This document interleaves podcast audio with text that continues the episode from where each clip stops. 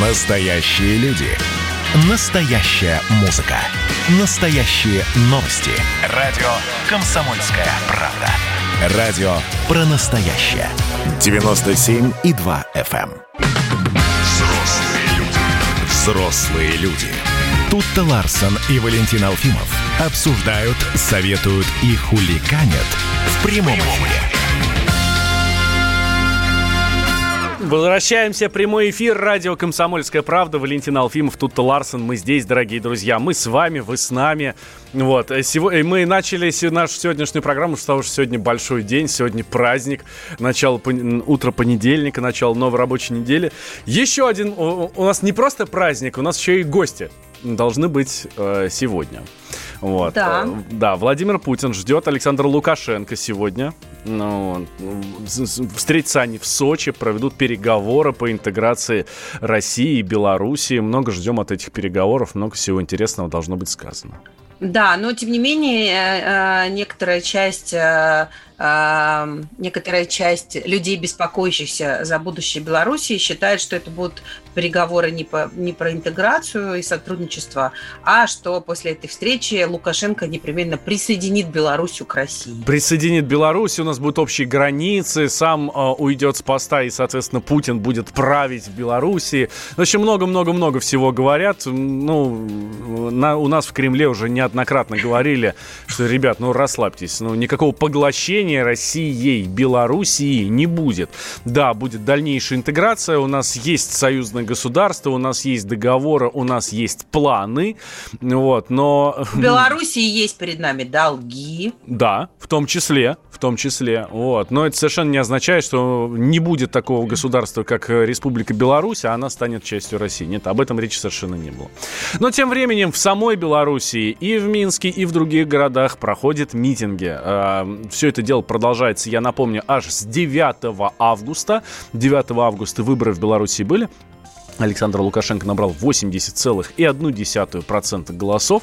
Его ближайшая преследовательница Светлана Тихановская 10, там с небольшим, тоже 10,1, 10,18, что ли, что-то такое, ну, вот, процента голосов. С тех пор практически каждый день митинги, с тех пор практически каждый день шествия. Сначала были беспорядки, потом эти ми- митинги все-таки стали мирными, от чего нам всем на сердце очень отрадно. Вот, а теперь выходят в основном женщины. Митингуют, э, женщины, это ну, бабий бунт, так это и называют. Ну, женщины в субботу ходили, в воскресенье опять все ходили, и А, женщины, и мужчины. Уже, уже смешанные, да, уже смешанные. Ну, в общем, митинги становятся все более, э, скажем, креативными, можно так сказать, да, и все, все более какими-то такими вдохновленными. Вдохновленными, разнообразными, Да, ну, какими-то уже тематическими, уже вот, ну, появились уже какие-то форматы такие необычайные.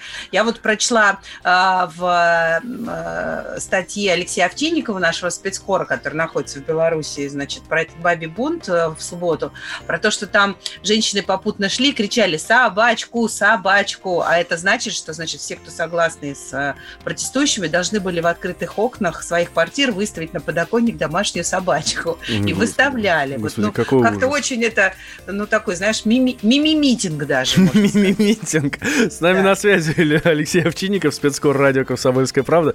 Леша, здравствуй. Леш, Добрый привет. Слушай, Ну, наверное, все-таки я собачек. преувеличиваю с, с митингом, да, все было серьезно, сердито и, как всегда, масштабно. Да, именно так и происходит. Э, Серьезно, сердито, масштабно. Вот э, вчерашний митинг, он опять показал, что протесты не думают утихать. Как э, многие прогнозировали, что вот сейчас будут переговоры, что батька э, президент э, уже начал говорить, ну, откатывать немножко назад, но нет, выходит и выходит. Э, Вчера также говорю, большой митинг. Э, Трудно сказать, сколько человек было, но это не пять тысяч человек, там, как говорят официальные власти, гораздо больше.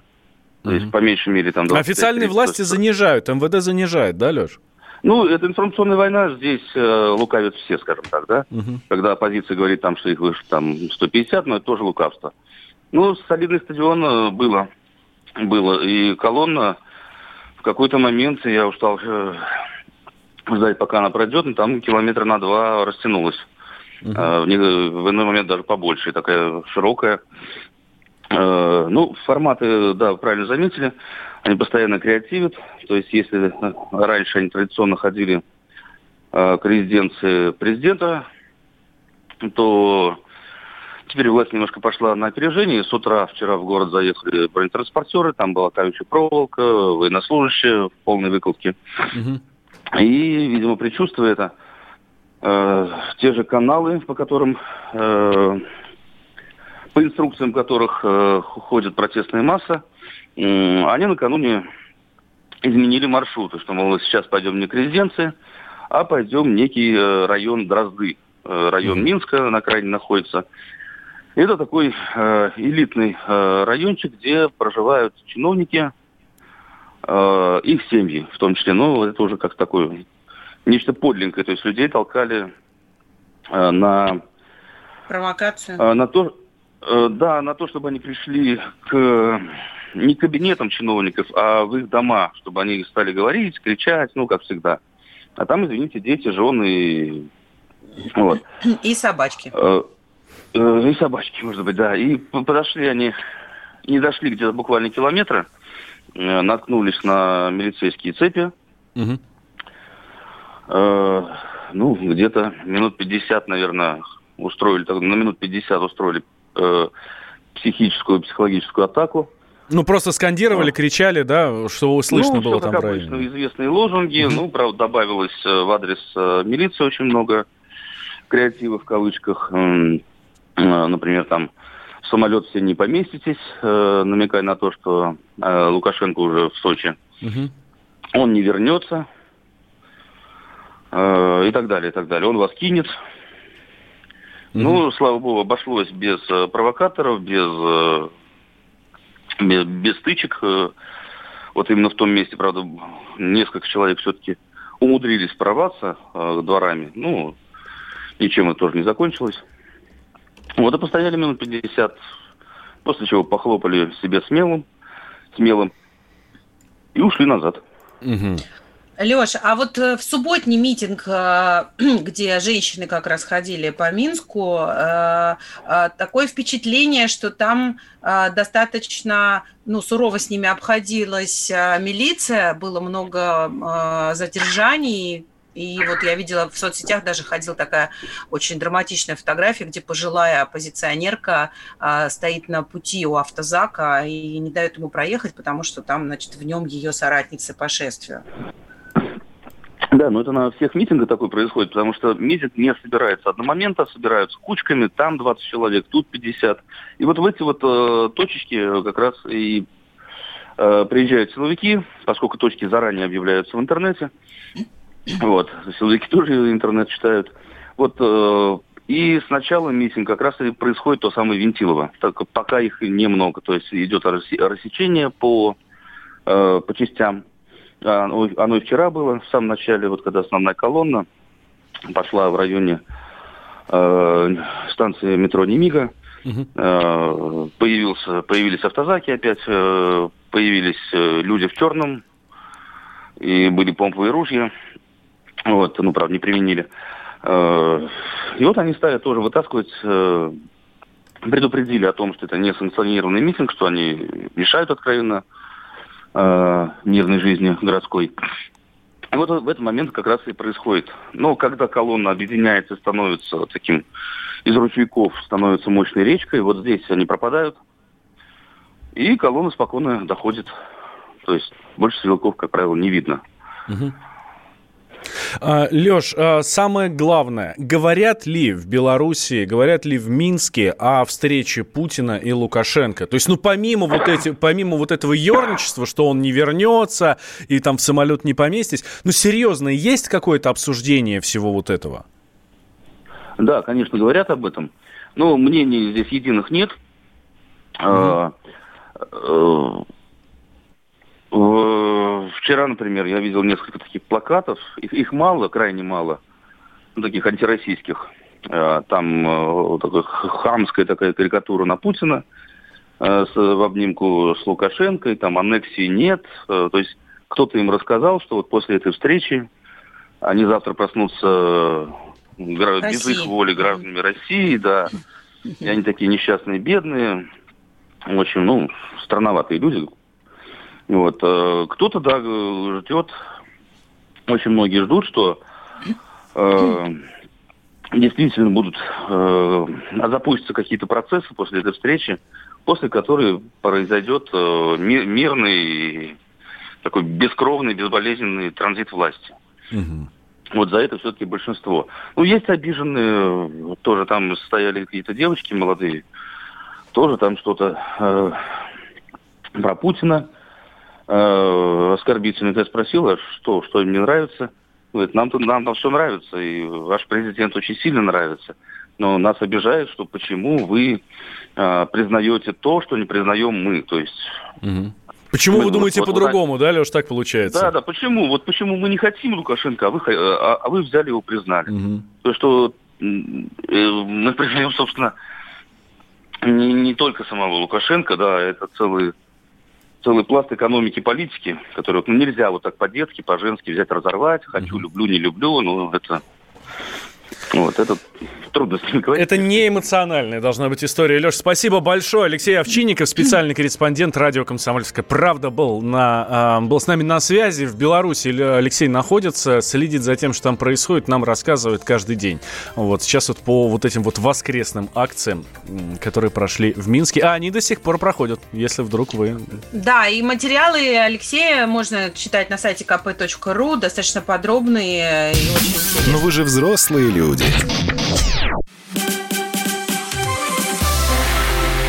Это было начало.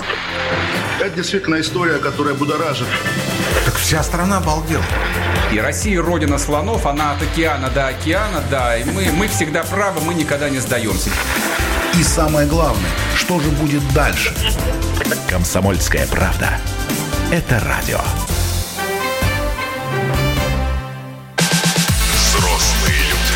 Взрослые люди. Тут-то Ларсон и Валентин Алфимов обсуждают, советуют и хуликанят в прямом эфире. Да, друзья, продолжаем э, рассказывать вам обо всем, что происходит в России и в мире. Подключаем к нашему общению самых интересных и умных и компетентных экспертов. Э, я, честно говоря, конечно, слушаю новости и ужасно переживаю за ситуацию в шахте, потому что э, как человек, который вырос в Донбассе, а, я прекрасно представляю себе, как сейчас, а, как сейчас э, страшно а, близким человека, который не выходит на связь. Вообще это очень страшно работать в шахте. Это такой адский труд просто невероятный. Ты писаешь, Валь, у нас был маленький поселок, 5000 человек, и все работали мужики на шахте. И угу. каждый год кого-нибудь хоронили. Это просто ужас. Просто не было ни одной семьи, в которой бы кого-то не присыпало, кто-то не пострадал, кого-то не ударило. И это, конечно, очень э, такая, очень, очень тяжелая работа для, не только для тех, кто спускается в шахту, но и для тех, кто их ждет обратно. Ну, здесь что я, что я могу сказать? Это работа, которая достойна более чем уважения, и мужики, которые трудятся там в шахте, это ну, настоящие мужики, с которых стоит брать пример. Вот так я могу сказать. Да, да. Наше соболезнование семье погибшего. Я очень надеюсь на то, что все-таки э, больше погибших в этой, в этой аварии не будет. Вообще, конечно, я не знаю, мы изобретем когда-нибудь такой э, способ жизни и, и добычи полезных ископаемых, когда людям не надо будет опускаться под землю э, с риском не выйти оттуда. Ну, прикинь, ты на тысячу метров под землю погружаешься. Угу. Над тобой тысяча метров просто, ну, это как в могилу сходить. И вот и, и каждый день, и там еще несколько часов, там полный рабочий день провести. Просто я не представляю, какое мужество для этого нужно. Да, извините. Как-то утро понедельника задалось, да? а, ну, Хорошо, да, давай, давай дальше о хорошем еще. Да, давай о хорошем, действительно. А, пик ипотечного бума придется на октябрь. Мы тут дадим вам сейчас прогноз цен на жилье до конца 2020 года. Вот, и расскажем вам, почему цены, например, растут, а цены растут. А, за это лето в Росреестре получили порядка 6,5 миллионов заявлений на регистрацию сделок с недвижимостью, а за прошлое лето 7 а, с лишним миллионов заявлений, то есть там почти 8. Вот. А, с, с учетом того, что э, этим летом самоизоляция была, ну там в июне, да, вот, разница не катастрофическая, значит, можно ждать, что осенью будет еще больше народу э, покупать квартиры.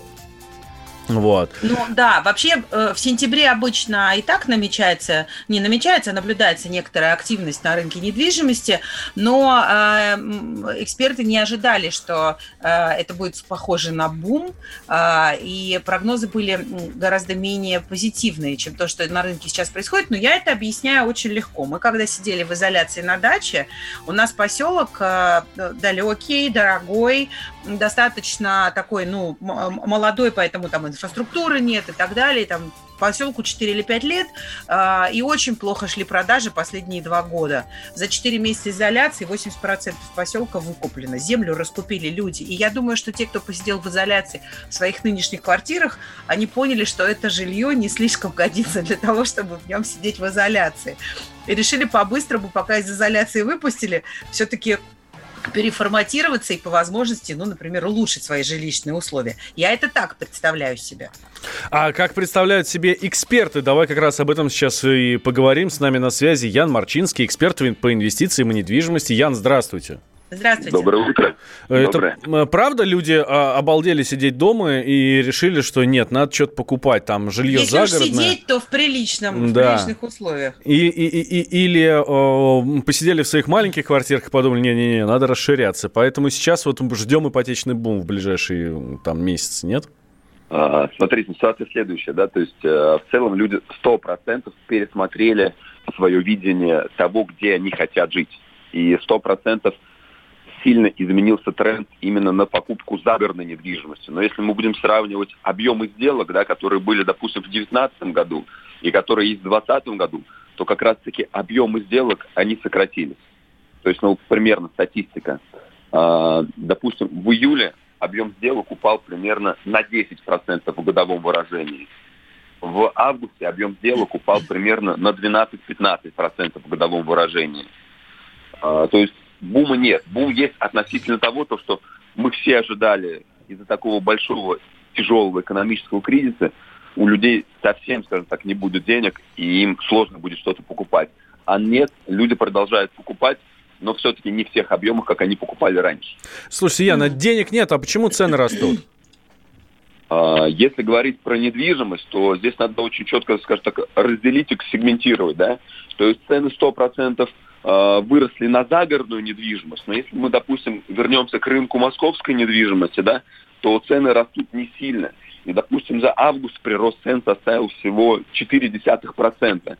И если мы будем смотреть именно что растет, то растут, знаете, такие самые, э, во-первых, растут пятиэтажки, во-вторых, растут панельные девятиэтажные дома в цене. И то прирост цен незначительный. И растут, То есть растет как малогабаритное жилье, да, все-таки? Во-первых, ну... малогабаритное, да. Во-вторых, все-таки самое дешевое, как с точки зрения э, модели домов, так и с точки зрения районов. А скажите, пожалуйста, а вот э, э, я периодически езжу по городу и вижу разные рекламные предложения от э, девелоперов, от застройщиков, там чуть ли не ипотека в 1%. Что это такое? Где там читать мелким шрифтом? Или действительно у нас появились какие-то новые форматы дешевой ипотеки, которые тоже вот этот э, ипотечный интерес у населения подогревает? А, значит, то, что происходит с рынком ипотеки в данный момент для нашей страны это беспрецедентно. Потому что, во-первых, есть действительно льготная ипотека, э, субсидируемая государством, где э, под новую недвижимость можно получить ставку 6,5%. То есть для массового, скажем так, сегмента людей. И такой низкой ставки у нас никогда не было. Но более того, во-первых, есть программы именно от самих банков и застройщиков, когда они, допустим, многодетным семьям дают там а, ставку 2% годовых. А есть программы от застройщиков, которые говорят, допустим, а, в первый год ипотека 0%, или в первый год ипотека 1%. То есть вот условно какой-то период времени они могут вот по такой низкой ставке вам дать. Как правило, это один год. Угу. А вот эта, эта, эта льготная ипотека, она так и останется или ее свернут к чертям в ближайшее время? А, ну, смотрите, на самом деле, если бы я знал, это было бы хорошо, и эту информацию можно было продать, но я думаю, ни я этого не знаю, там, ни, в принципе, пока что никто этого не знает. А, но ожидается то, что, скорее всего, в ноябре все-таки она закончится. Но здесь есть очень много «если». И вот такой очень важный момент. У нас предыдущий раз, после кризиса 2014 года, да, правительство также субсидировало э, отрасль строительства, да, и вот в крайний месяц ожидался бум ипотечного кредитования. И именно за счет того, то, что у нас сейчас такие рекордно низкие ставки, все-таки осень с точки зрения ипотеки также ожидается достаточно ажиотажной, и люди попытаются вот в этот последний вагон запрыгнуть. Но будет ли продолжение или нет данной программы, сказать сложно, потому что, с одной стороны, э, если вдруг будет какой-то кризис, да, допустим, ну, очередные каникулы, которых все ожидают в Москве, то отрасль без поддержки государства точно будет mm-hmm. жесточайший спад. А с другой стороны, государство все-таки сейчас достаточно сильно обескровлено, потому что выручка и прибыль государства упала и он не может так сильно расходовать деньги. Да, Ян, спасибо. А, а у тебя еще я, я хотела только уточнить, да, э, э, когда мы говорим обо всех этих льготных ипотеках, речь идет только о новой недвижимости, правильно? Безусловно, конечно. О новостройках. Государство угу, субсидирует поняла. только новостройки, и поэтому в новостройках спад менее очевидный, чем на вторичном рынке. И угу. надо понимать то, что осенью, да, а, на вторичном рынке ожидается больше спад, нежели чем на первичном. То есть он может достигнуть там 15-20%. Да, Ян, спасибо большое. Ян Марчинский, эксперт по инвестициям и недвижимости, был с нами на связи. А слушай, тут еще интересная э, история. Что еще подорожает? Картошка подорожает, импортные товары и сотовая связь. Обещают, по крайней мере. Вы уже взрослые люди. Пора уже составить бизнес-план.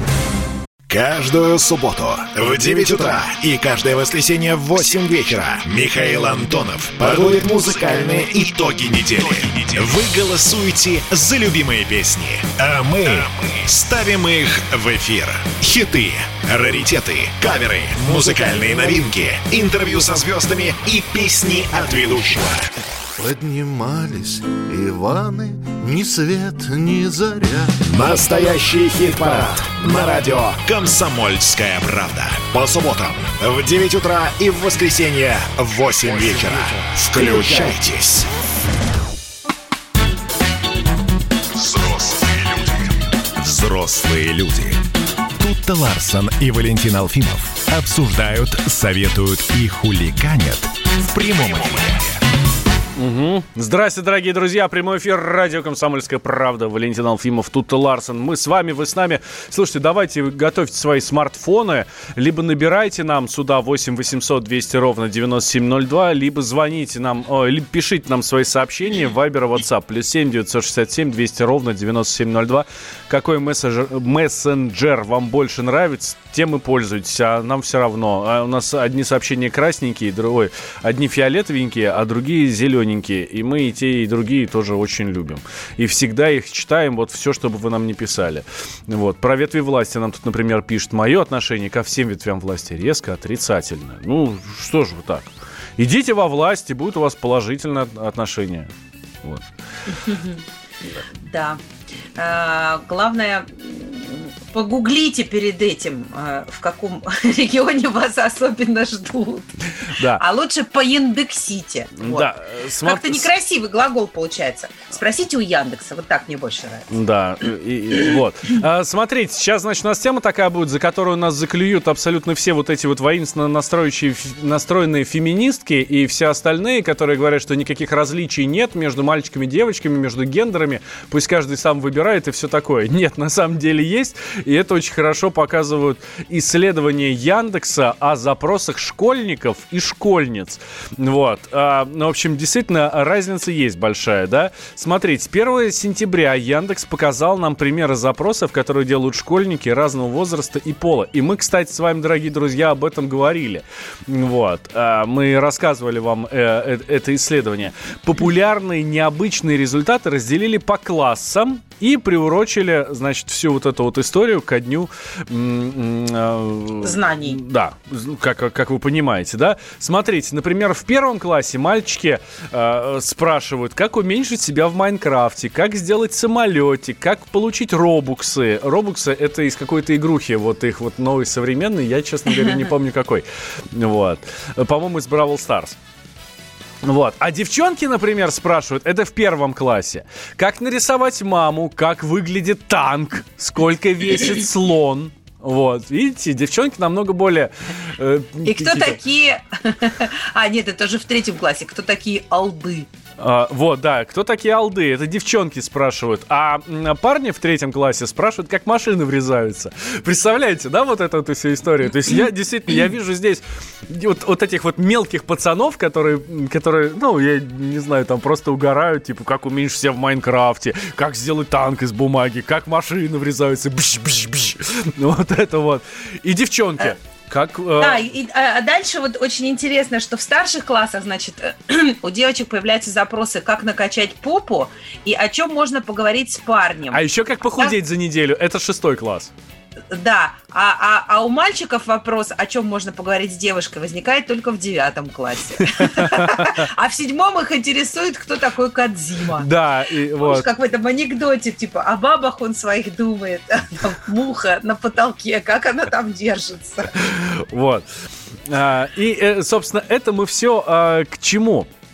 На, на, на, всякий, на, на всякий случай на, на, в компании подчеркивают, что, ну, там, напоминают, что это не строгие топы, а вот просто разнообразные примеры достаточно характерных э, вопросов.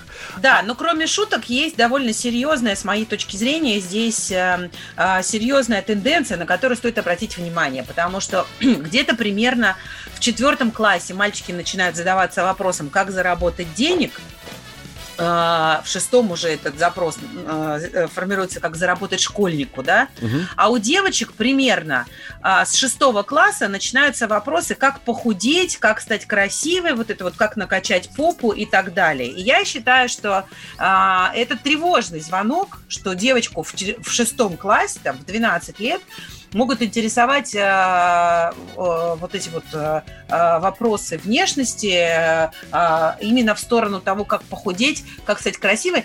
Я считала себя красивой в 12 лет, понимаешь? Просто по определению, потому что я есть. Угу. Меня вообще не волновало, красивая я или нет. Я была вообще в порядке с собой.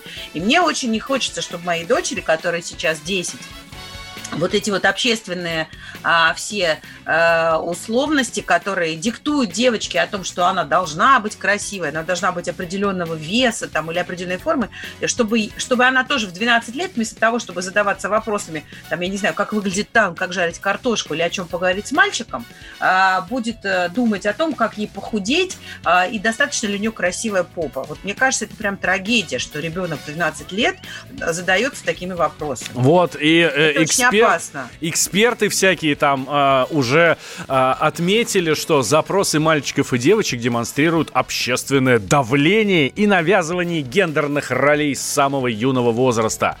Э, по поводу воспитания детей, э, насколько серьезны вот эти вот различия, мы э, поговорили, поговорили с Альбертом Лихановым. Это писатель, председатель Российского детского фонда, общественный деятель, ветеран комсомолки, заслуженный ветеран комсомолки, которого мы здесь помним, любим и э, уважаем, и всегда ждем в гости.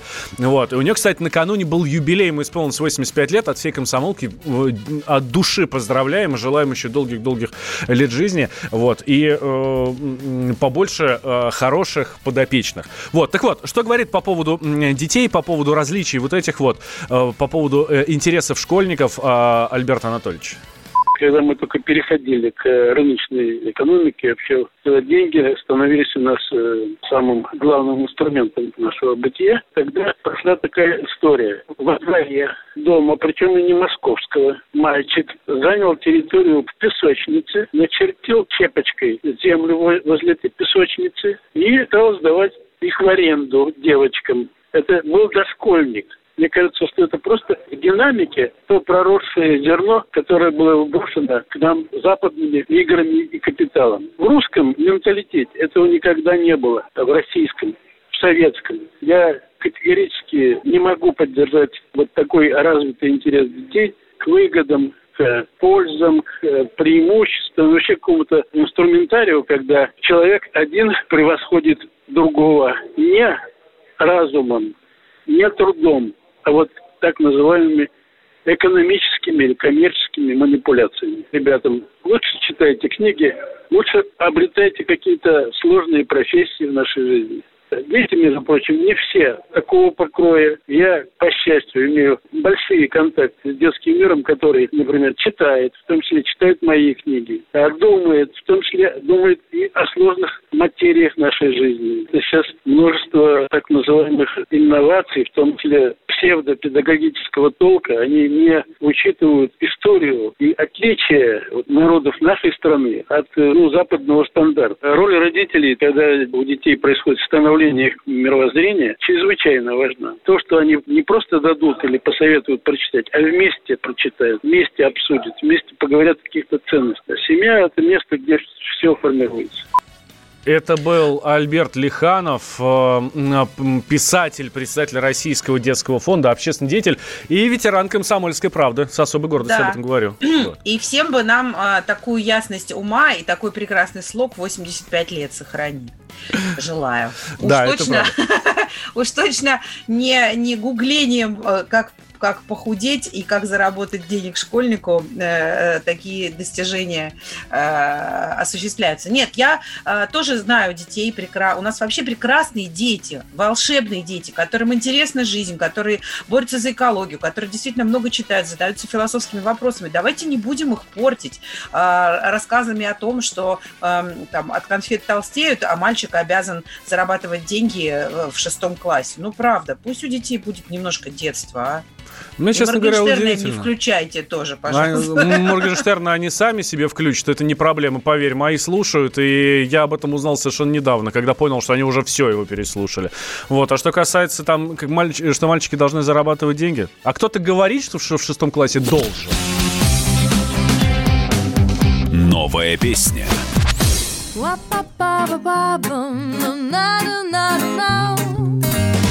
Звонок будильника с утра и ночи след простыл. Мой поезд далеко ушел, корабль мой уплыл. Сложу все мысли в чемодан, накину взглядом дом. И пусть не все понятно, мне уверен точно. Я иду на запад, я иду в закат. Если ты со мною, буду очень рад За спиною горы впереди моя Я твой верный компас Ты моя земля Ты моя земля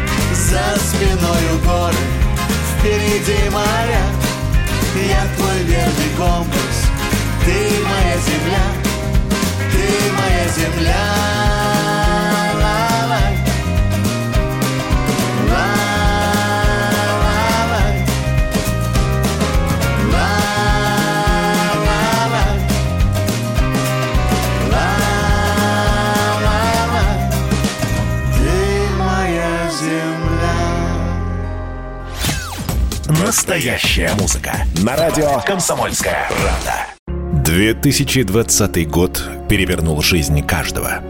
Что будет дальше, не знает никто. Мы не предсказываем, мы предупреждаем. Будущее может оказаться гораздо более опасным, чем настоящее.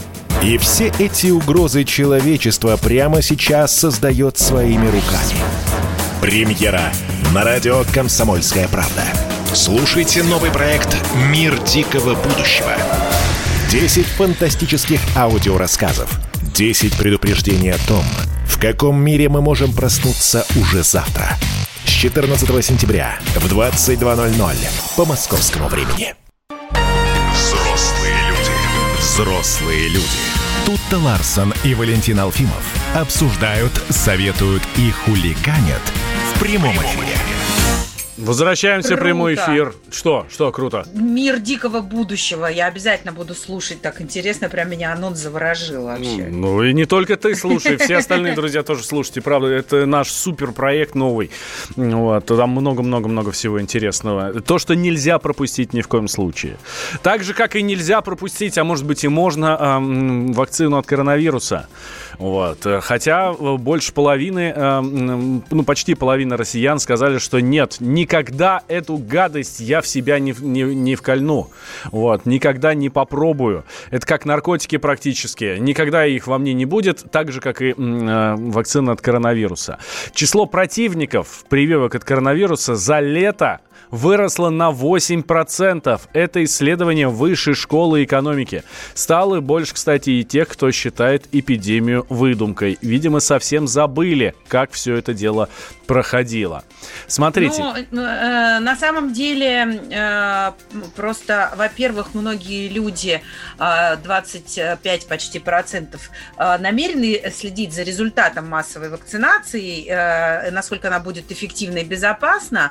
Э, просто, ну, не так, чтобы я прям на 100% нет, отказываюсь, но посмотрю, как на других это подействует. А потом, знаешь, э, просто в результате, мне кажется, вот этой всей изоляционной, на самом деле, э, из этого изоляционного невроза людям действительно уже легче признать, что, э, что коронавируса нет, лишь бы их снова не заперли в своих домах. Я думаю, что здесь такое, знаешь, такое отрицание, а, чтобы не сойти с ума просто от страха.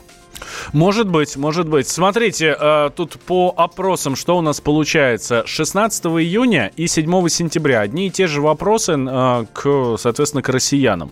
Итак, э, да, буду делать прививку. Э, 16 июня сказали почти 16 человек. 16 процентов, да? Процент. Почти 16 процентов. А 7 сентября 13 процентов. Буду делать только через несколько месяцев. Э, в июне было 7 процентов. В сентябре уже 4,5.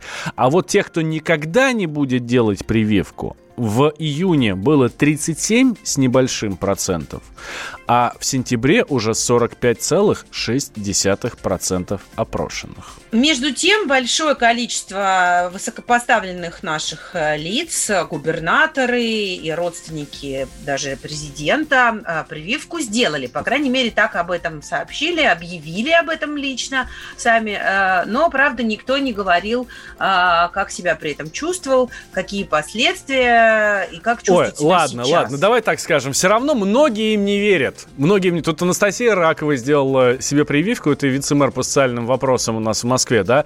Вот. И э, мои знакомые, давай так скажем, э, задавались вопросом, ага, а вот она сказала, что сделала прививку, а справку она показала, а кто-нибудь видел, как она делала прививку? Ну, конечно. Никто не знает, так ли это на самом деле, фигура этой речи, или люди реально сделали прививки. Но Хорошо. даже если они их Хорошо. сделали реально, как они себя при этом чувствовали. Хорошо. Никто же, никто не приходит и не говорит нам, ребята, смотрите, я сделал прививку, и сейчас вам расскажу, как это работает.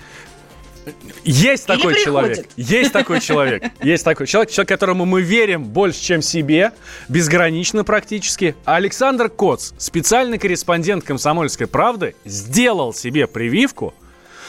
И мы сейчас спросим у него, как он себя чувствует. Саша, привет. Доброе утро. Привет. Как, как ты себя Доброе чувствуешь? утро, доброе. Слушай, а у меня уже третье утро после, после прививки, и друг от друга они особо не отличаются, и они вообще не отличаются от других э, моих утр, которые были до прививки. Единственное побочное явление, которое я почувствовал, это на второй день такая сильная сонливость и и жажда. Мне все время хотелось пить, как будто накануне было какое-то торжество и перебрал с горячительным, хотя э, мне сказали после прививки, что надо пока повременить, если, если, говорят, вы э, любите пи- пивка выпить в выходные, то лучше эти выходные провести без него. То есть никаких э, там, никакой температуры, чуть-чуть была головная боль, опять же, на второй день, но такая ненавязчивая. То есть ничего такого, э, что, что нельзя было бы перенести э, без ущерба для своей повседневной жизнедеятельности. Я спокойно Саша, а ты, а, Да-да. а ты ковидом болел? Не, я ковидом не болел. Вот э, медсестра, которая мне делала прививку, я ее спросил, а вы себе тоже такое сделали? Она говорит, а мне не надо, я переболел, у меня антитела. Но при этом э, перед тем, как мне сделать прививку, у меня взяли мазок из э, горла и из носа и кровь э, из вены на антитела. Но вот результатов пока нет, они, видимо, будут учитываться при исследованиях, потому что это по-прежнему еще идут э, испытания вакцины, просто они называются пострегистрационные. Если первые два этапа на добровольцах, там, по-моему, их человек 70 было, туда отбирали таких богатырей, здоровых, молодых, без патологии, то вот пострегистрационные испытания, в них примут участие э, около 40 тысяч человек, вот я один из них, а туда уже берут всех подряд. То есть э, гипертоник, гастритчик, адреналиновый наркоман, это вот все про меня, вот, пожалуйста, можно, нет противопоказаний. Саша, вот. а И, э, зачем ты это сделал? Скажи, пожалуйста. А, а я как военный корреспондент, я всю жизнь по работе стараюсь минимизировать свои риски. Вот. И, и вот это у меня в, в той же парадигме идет, потому что я вот две недели работал в Беларуси, я работал в толпе э, без маски. Ну, в маске работать невозможно, потому что тебя сразу принимают за тихаря и работать не дают. Поэтому работать без маски в толпе, в стране, где с коронавирусом все хорошо, в смысле все плохо, ну, мне не очень уютно, поэтому я вот пытаюсь каким-то образом себя обезопасить. Слишком много знакомых у меня эту хворь подцепили, и слишком э, тревожные были их повествования в соцсетях. Еще неизвестно, какие там будут последствия дальше. А я... Слушай, но ведь, но ведь неизвестно же, какие последствия будут дальше от, от этой э, прививки, которая про- продолжает проходить клинические испытания. То есть это ведь тоже какой-то риск. Или для тебя он э, не столь существенный на фоне Ну, вот возможности у- заболеть? У, у- у меня это идет по, по, по рангу минимизации рисков. Я доверяю тем исследованиям, которые были проведены до этого на двух этапах, вот, причем совместно с Министерством обороны. За ними так пристально следил. И, я не знаю, мне кажется, что э, вообще лестно э, оказаться среди добровольцев, да, первых добровольцев, которые испытывают его на себе. Все-таки это штука историческая, это э, первая в мире зарегистрированная вакцина, поэтому ну, вот как-то с одной стороны и, и, и полезно, а с другой стороны и людям расскажу, как и что, потому что это же еще не э, окончательная, да, вот прививка будет еще через 21, ну уже меньше, через 18 дней а, повторная прививка, она же называется двухвекторная, сначала тебе вводят там один э, вирус э, с геном э, короны, потом тебе вводят, вводят другой вектор, и, в общем, через, после второй долж- должны сформироваться уже устойчивые за- защитные механизмы, устойчивый иммунитет, вот будем смотреть как раз по анализам. Саша, а ты ништяки какие-нибудь получаешь, я не знаю, там э, молоко, Молоко. там, или, ну, молоко или еще что-то. Или просто сделал прививку и ушел, и тебя там обследуют периодически. Да, и, и пиво решили, решили на выходных. Не, ничего не Во, получаю. это, кстати, самый главный вопрос. Это только на выходных или вообще навсегда? Ну, она со- сочувственная, я говорю, а если меня пиво позовут э, друзья попить? Она говорит, ну вот на этих выходных не надо. А, дальше можно, Э, да? Да, по- потерпите, да. Вот. Так что, не, никаких там э, за вредность, ни- никаких надбавок там за это не дают. И, и- и я вот сейчас не агитирую делать эту прививку, то есть это каждый пусть решает для себя, я вот решил для себя так, и при этом я решил, что я и семью обязательно буду вакцинировать, поэтому я для начала на себе испытаю, что потом моей семье будут вкалывать, чтобы уже никаких сомнений не было. Мгм. Саш, дай бог тебе здоровья и твоей семье тоже, чтобы все И хорошо у вас было. Да. Всем нашим Да, спасибо. Александр Коц, наш специальный корреспондент, наш герой. Вот. Да, Очень- вошел в историю и стал одним из добровольцев. Да, мы с, Сашей гор- мы Сашей гордимся не только потому, что он сделал себе прививку от ковида, а вообще, в принципе, гордимся. Так, делаем сейчас небольшой перерыв, и сразу после него мы возвращаемся. Никуда не переключайтесь. Тут Тута Ларсен и Валентин Алфимов.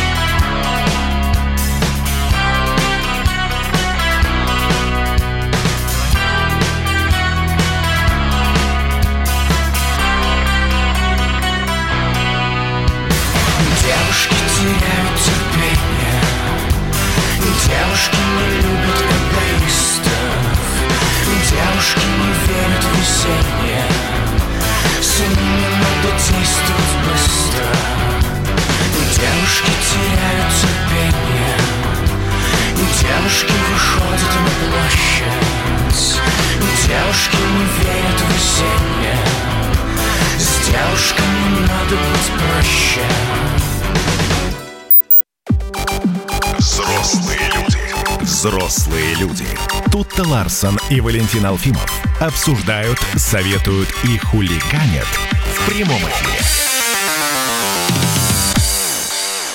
Да, и продолжаем тему коронавирусной инфекции. А, Моя подруга, коллега Анастасия Цветаева, а, актриса замечательная, которая живет в Израиле, а, написала сегодня у себя в Инстаграме, что с пятницы их на три недели отправляют в жесткий карантин. Израиль снова закрывается.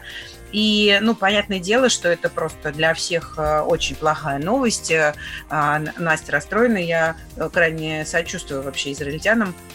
Но три недели, как минимум, они снова будут сидеть в заперти в самых жестких вот этих вот ограничительных условиях.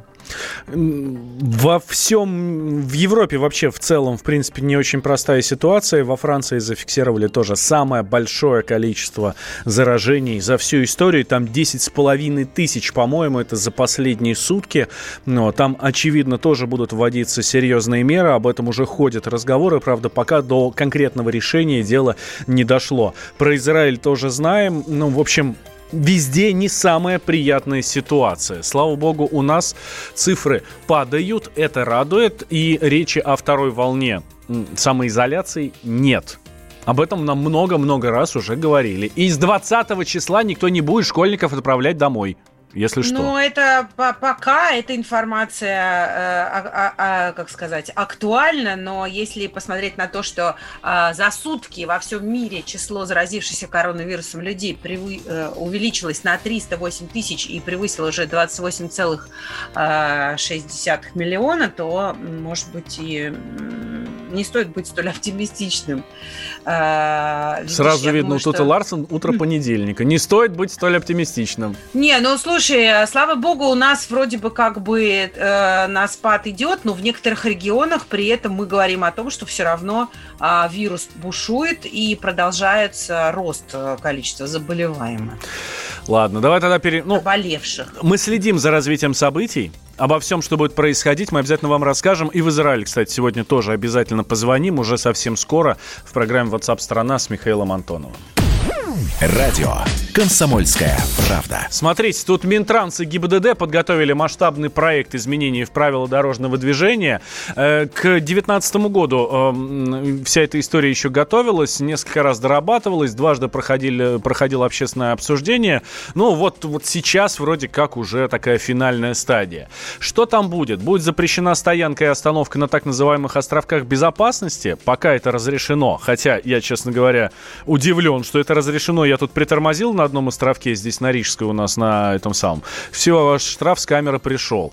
Вот. Еще в правилах более четко пропишут зону действия знака «Остановка запрещена». А, Автобусам раз- разрешат разгоняться до 90 км в час. Ну, правда, тем автобусам, которые оборудованы ремнями безопасности в салоне и где только сидячие места. Ну Вот. Для всех остальных автобусов максимум 70 км в час. М, Движение, а, вп- впервые вводится знак движения автобусов запрещено. Если сзади под стеклом автобуса загорелась надпись «Внимание, пассажир», то следующий за ним автомобиль будет обязан остановиться, дождаться, пока все пассажиры выйдут и табло погаснет. Это очень важное изменение. Это, это очень важно, друзья, правда. Сейчас есть такие автобусы, соответственно, останавливаются, там, ну, что-то появляется, какая-то картинка, как пассажиры выходят, но пока останавливаться не обязательно.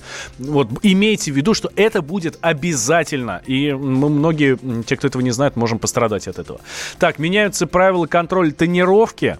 Сейчас ветровое стекло должно пропускать не менее 75% э, света, остальные не менее 70%. Будет лимит для ветрового стекла 70%. Ну, то есть так же, как и а, будет лимит для ветрового стекла 70, для остальных не нормируется. Можно будет, в общем, э, гуашью замазать передние стекла. Да, да. гуашью замазать, фанерой забить передние стекла, и все нормально будет.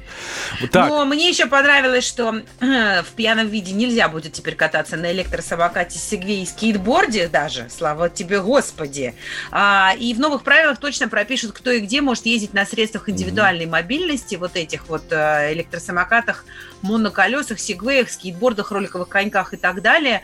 Ну, тоже важная тема, потому что, с одной стороны, классно, когда можно на самокате по всему городу передвигаться и на работу ездить. а Да, но, но эти черти уверены, что эти черти уверены, что им положено все, что они могут по пробкам ездить в среди машин, что по велосипедным дорожкам, по тротуарам, как удобно, так, э, так и ездим. Меня, честно Ну говоря, да, бесит, раздражает. элек- Электросамокат просто довольно опасная штука э, и, и аварийная, э, поэтому я, я вот я ездила в Сингапуре на электросамокате и так навернулась с него. Это довольно, ну, такая хитрая история, надо очень аккуратно с ним управляться, и некоторые люди думают, что это то же самое, что обычный самокат, и как-то легкомысленно Мгм. пользуются этим видом транспорта, поэтому это классно. Но у меня, у меня все равно есть вопросы э, к новым правилам. Ну, вперед, вперед. Петр Шкуматов у нас на связи, координатор движения общества синих ведерок.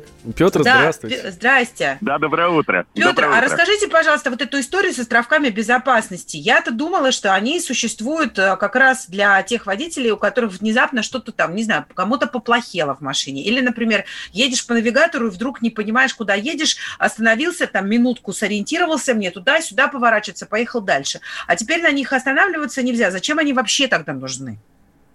А, Ну нет, э, на самом деле они э, не называются островками безопасности. Э, Вообще на этом участке дороги никто не должен находиться, не ехать, не стоять.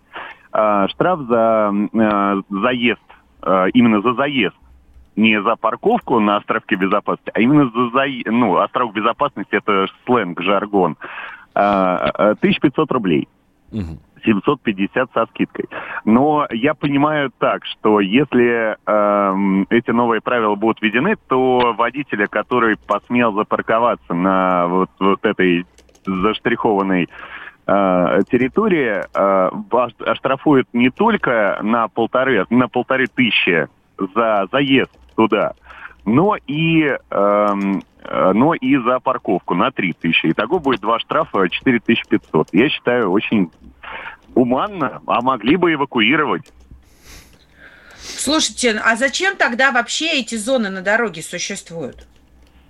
Ну, вообще, э, вот эти зоны, они существуют для разделения э, потоков э, э, встречных направлений, э, попутного направления. Э, вообще, э, их вот эти участки рисуют для того, чтобы э, поток, э, поток автомобилей э, шел наиболее равномерно. Ну, то есть, э, грубо говоря, если, э, если э, идет э, две э, полосы движения, и вдруг в одном месте возникает уширение, ну, такое локальное уширение, то его обычно э, зарисовывают вот такой вот разметкой или вообще там делают э, действительно настоящий островок безопасности, то есть выделенный э, бордюром, бордюрным камнем, приподнятый над, над дорогой. Вот тогда да, тогда это островок безопасности.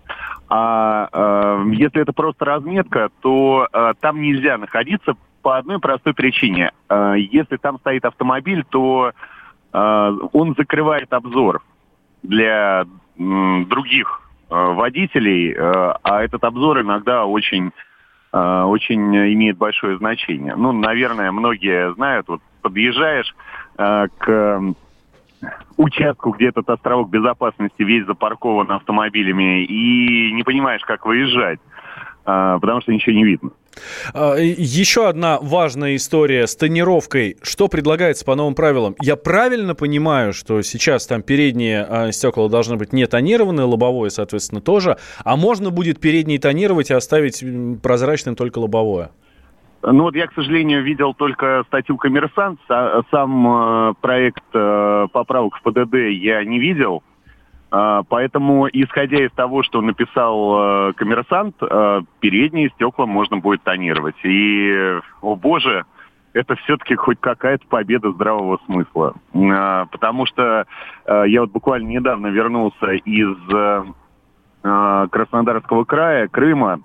А, Там все довольно печально, то есть там солнце настолько злое, ну, наверняка многие там были, а, что когда ты едешь э, в автомобиле, оно прям начинает жарить, особенно вечернее или утреннее а, время, и водитель, э, ну, как сказать, спекается по, вот под этим всем.